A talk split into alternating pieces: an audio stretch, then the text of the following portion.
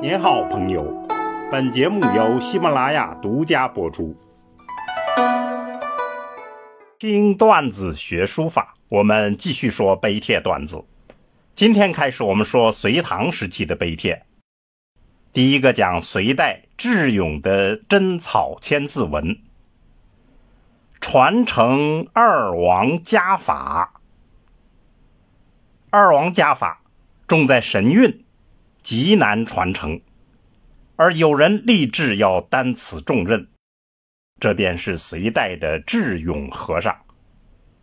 他是王羲之的七世孙，本名叫王法吉，字智勇。他将王羲之的《兰亭序》作为传家宝带到了云门寺保存，在这里临书二十余年，留下了退笔种。铁门槛等的学书传奇，智勇最终完成了他的创作《真草千字文》。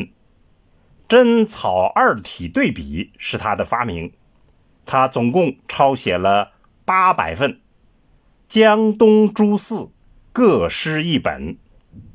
可惜如今留下来的只有墨迹和刻本两种。墨迹本藏在日本，是唐代的遣唐时带回去的，对于日本的书道产生了巨大影响。刻本的原石在西安碑林。启功先生有诗句说：“咏诗真迹八百本，海东一卷陶杰辉”，就是感慨此事的。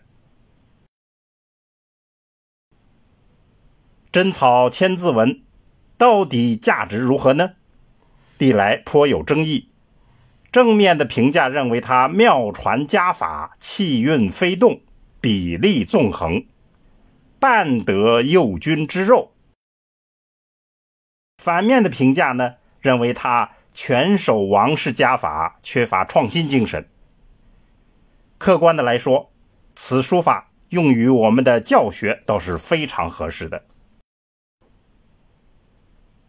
千字文，这本是南北朝时期梁武帝命人从王羲之书法中间选了一千个不重复的字，编纂成文，四字一句，对仗工整，成为历代儿童启蒙读物。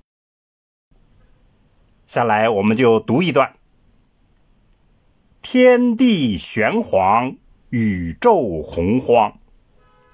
说天看上去是青黑色的，而大地是黄色的。宇宙正是从这混沌之中而生成。日月盈仄，辰宿列张。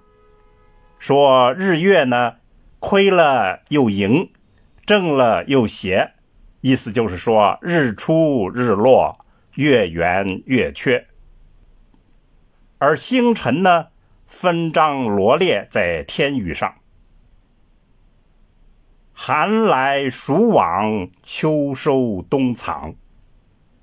寒来了，暑往了，秋天收获，而冬天储藏。闰余成岁，律吕调阳。闰余的时间集成了月份。放在闰年之中，而六律、六吕，也就是十二音律，是用来调节阴阳。云腾致雨，露结为霜。云升腾了，导致了下雨，而露水凝结了，成为霜。我们就读这样几句。看来的确是文辞优美、朗朗上口。从开天辟地到人生社会，再到田园生活，其内容涵盖了天文、地理、自然、社会、历史诸多方面的知识，可以说是一部小百科。它的诸多特点被后来的《三字经》所吸取。下来我们说书法。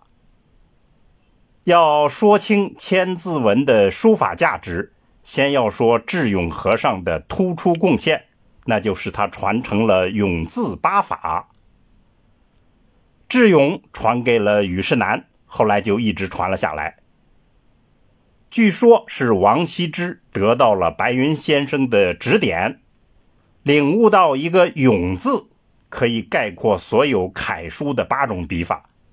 这种理论被简单的说成是：点为策，横为勒，竖为弩，钩为替，提为策，撇为略，短撇为斫，捺。为折，这样一个简单明了的概括。那么真草千字文就体现了永字八法的应用，请大家仔细去琢磨。隋代的书法正在从晋上韵向唐上法过渡，智勇的努力正是探寻把神韵规范为法则的道路。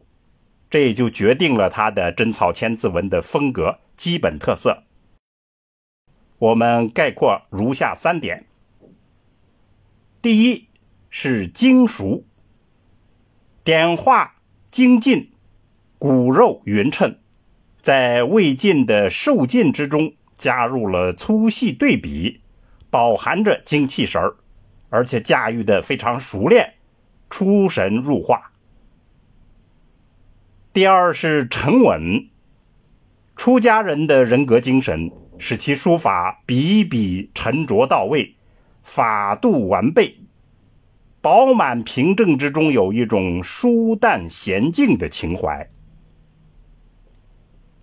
第三是温润，真草二体都有一种温润之气，如祥云，如晚霞。